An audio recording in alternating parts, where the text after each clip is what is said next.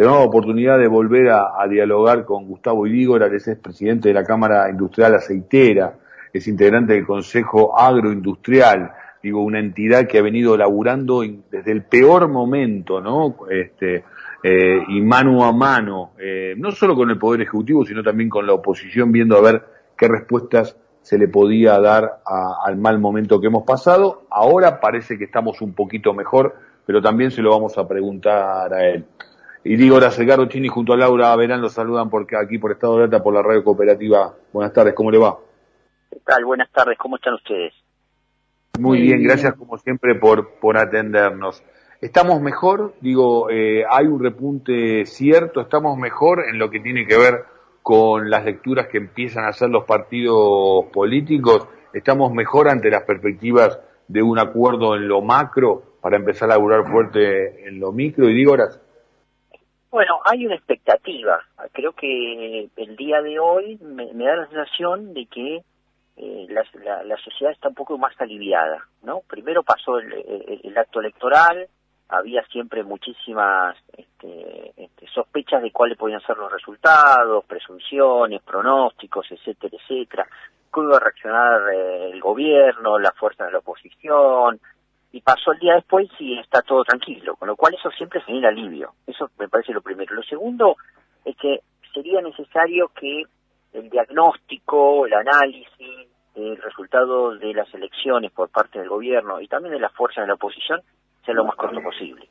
Acá hay muchas urgencias para tratar, para trabajar y todo, y la verdad que esperar días o semanas creo que es innecesario. Lo mejor es empecemos a trabajar o sigamos trabajando, pero con la mirada ya de que no hay que no tienen que atender una elección mañana, sino que tienen dos años y todos tenemos que colaborar para estabilizar esta economía este, que, lo necesita de forma urgente, ¿no? Empezar a trabajar fuertemente en todas las políticas de reactivación, control de la inflación, una nueva perspectiva de, generación de empleo, en mi caso una perspectiva de exportadora mayor para generar más divisas para el país. Bueno, hay distintos elementos que son imprescindibles que estaban, si se quiere, en una nebulosa por el mismo la misma competencia electoral.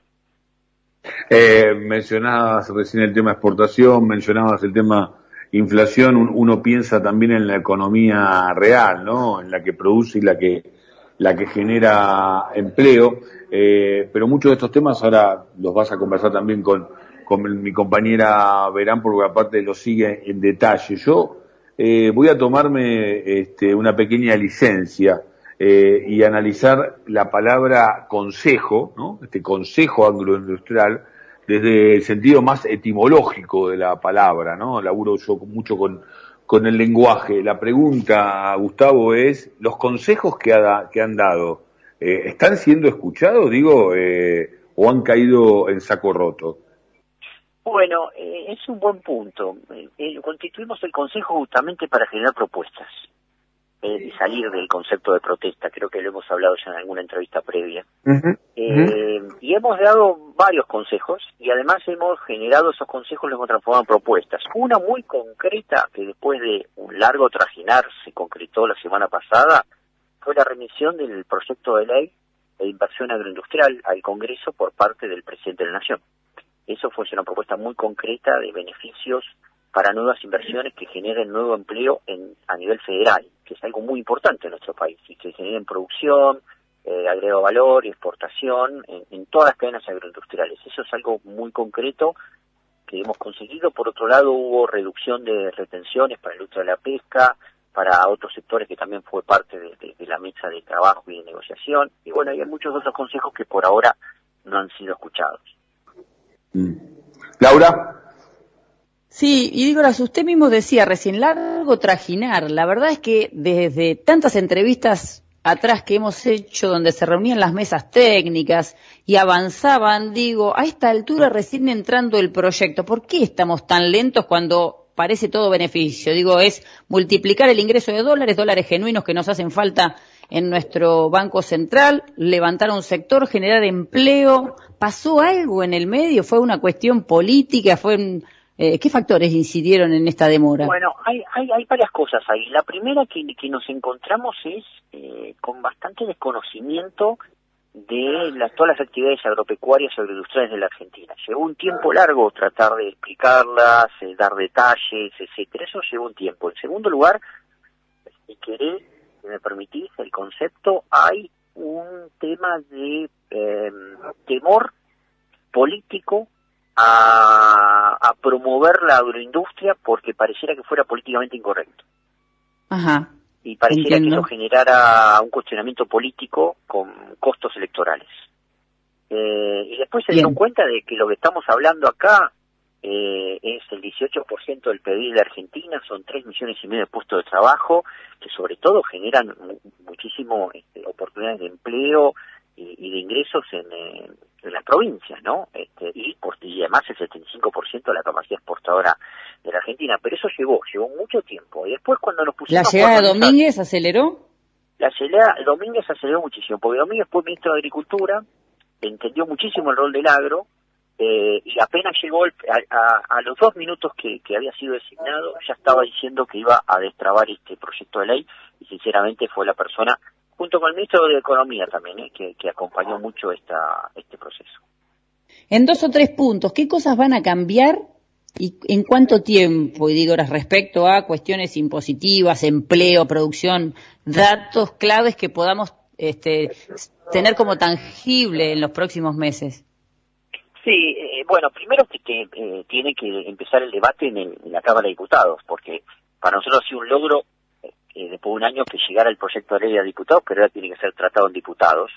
Eh, supongamos que tuviera rápido tratamiento, que es la expectativa que tiene el gobierno en diputados y en Senado de poder hacer la ley sancionada y todo, eh, tendríamos ya un 2022 donde cualquier persona en el sector agropecuario que quiera invertir eh, un peso más va a tener un beneficio específico eh, fiscal si invierte, si tiene un empleo más, etcétera se usa más fertilizantes y eh, engorda más animales, con lo cual va a haber más producción de carne, más consumo de carne, va a haber más producción agrícola, va, a haber más producción de economías regionales y más exportación. Calculamos un crecimiento anual de 10 mil millones de dólares de exportación de todo el complejo, eh, alrededor de 250 mil puestos de trabajo que se van a dar en un periodo de dos años a tres años, no, no, no es que sea automático este proceso, pero y además un, un clima de inversión que es muy importante mm. de, generar.